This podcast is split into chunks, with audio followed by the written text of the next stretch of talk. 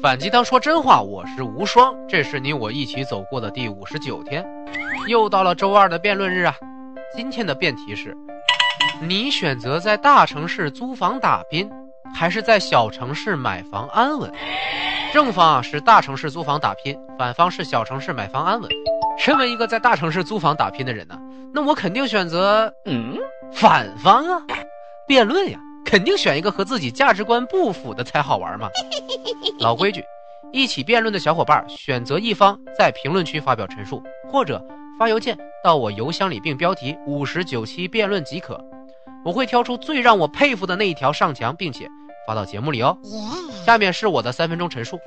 我从三个点来说，为什么选择小城市买房安稳更好。首先，对方一定会提出大城市比小城市有发展。工作机会更多，你可以走在时代前沿嘛，成长的更快嘛，有道理。但是这点其实是站不住脚的。现在互联网这么发达，你想要获取信息，有的是渠道和工具，有那么多网站和 App，只要是有心人都可以找得到信息去成长、去学习。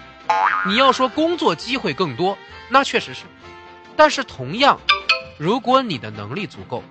不会是因为去了大城市，你才能找到好工作，对吗？有很多厉害的人都已经开始跨国进行工作上的协作了，不一定非要去大城市才能有更多的工作机会啊，还是看自身会不会利用现代工具，或者说自己有没有意愿去了解这些。巴菲特就一直住在内布拉斯加的奥马哈市，一个小城市住了好几十年啊。这么厉害的人物也没有搬去纽约去住啊，对吗？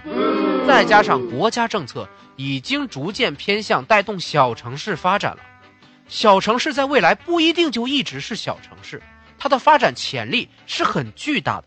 以投资的眼光来看，选择大城市未必就是最好的选择。其次，我们拼搏努力是为了什么？是为了幸福感，对吗？希望我能够一举成功赚大钱，实现自我价值，对吗？可是有百分之九十九点九的人在租房拼搏的时候是根本体会不到这种成就感的吧？其中又有很大部分的人是在拼搏过后也没有得到这种成就感的吧？拼搏的无非两种情况：一种省吃俭用，过得跟狗一样的生活，钱都寄回家里或者存起来不敢乱花。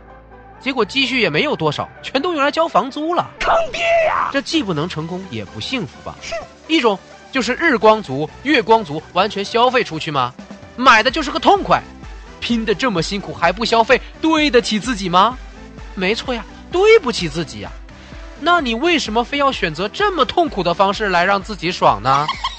你喜欢玩极限运动也是有个频率限制的，总不能天天跑去蹦极吧？你在小城市既能买房安身立命，也能有着不错的消费啊，因为生活成本没那么高，何乐而不为呢？再者，有多少人因为在外漂泊过年不回家的？我这里都不用说笑这个理由，因为有点俗了哈。我们来说说你为什么过年不回家吧。有多少人在大城市拼搏是因为不敢回家才不回的呢？理由难道只有逼婚吗？不是的，还有一个大理由叫做没有脸面。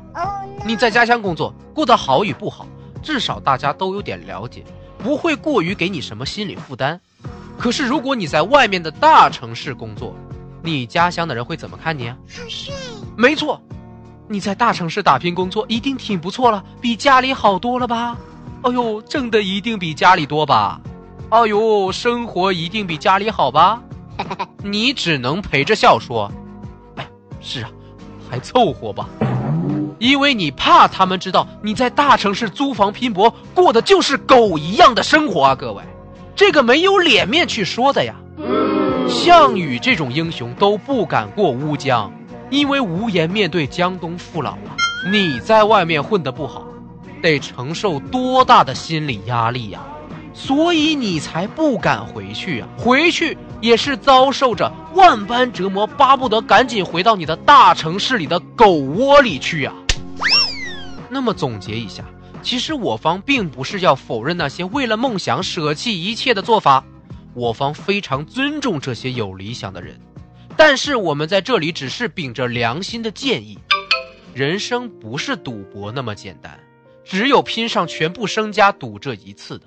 你也是可以选择避险的方法去生活，何必承受这么大的心理负担给自己？况且输光的概率还那么大呢。想想你在家里的父母，既然可以帮你买房过安稳的日子，你为什么一定要等到落叶了，才想起归根呢？在你还绿油油的、充满生机的时候，和你的树干、树根在一起。做一个沙漠里的仙人球，不是也挺美的吗？以上，优秀是一种习惯，期待着各位的辩论陈述。让我们玩起辩论吧！评论和分享最能体现你的进步哦。无双漫谈招合伙人啦！如果你是爱好综艺的音效后期制作者，或者是认可知识服务的有趣的文艺青年，或者你。是有过平台合作经验的市场达人，快到碗里来和我们一起内容创业吧！请联系我们的微信公众号“无双漫谈”哦，我在这里等你。